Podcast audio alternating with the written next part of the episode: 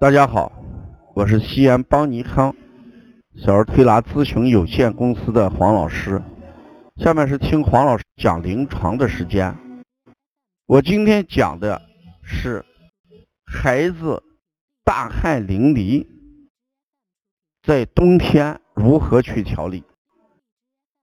今天我爹的这个孩子，呃，六岁男孩，呃，腺样体跟扁桃体在今年八月份都切除掉了，但是最近孩子晚上睡觉打呼噜很严重，鼻甲肥大。医院医生说，因为腺样体、扁桃体切除，所以孩子鼻甲又肥大，导致打呼噜。但关键在于妈妈讲，这个孩子今年的汗特别多，大汗淋漓。怎么办？我们经常讲，冬天是一个收藏的季节，要藏而不泄。那孩子大汗淋漓，会预示着什么？中医讲，阳虚，胃气则不固，胃气不固，则津液什么外泄。所以要解决孩子这个鼻甲肥大。我看从练汗要着手，所以我用的推拿原则就是什么？给孩子温阳固汗。最常用的也是我们在练汗方面用的要穴，就是工字擦背。给孩子做工字擦背，第一横在肺腧，一竖在督脉，下面一横就在命门什么肾腧上。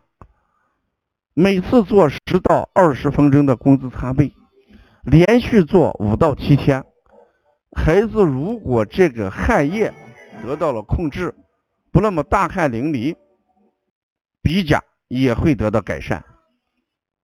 在做这个的过程当中，我也建议给孩子喝一点这个麦冬老鸭汤。麦冬老鸭汤具有滋阴的功效。鼻甲肥大，两个原因，一方面汗多，孩子什么体内阴精不足，这是一个原因。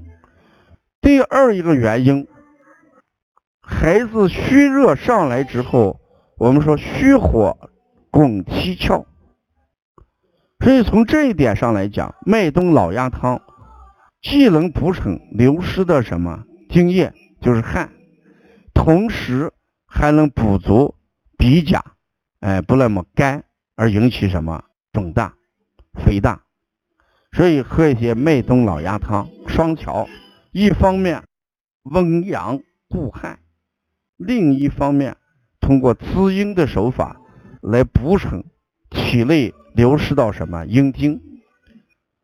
呃，在一个疗程之后，人汗。少下来或者基本上达到正常，鼻甲也会慢慢的得到什么恢复啊？所以冬天是个藏而不泄的季节，如果孩子流汗过多，一定要重视他，否则的话，孩子身体就会虚损了。我们说中医有一句话叫“冬天是藏而不泄”，只有冬天藏好了。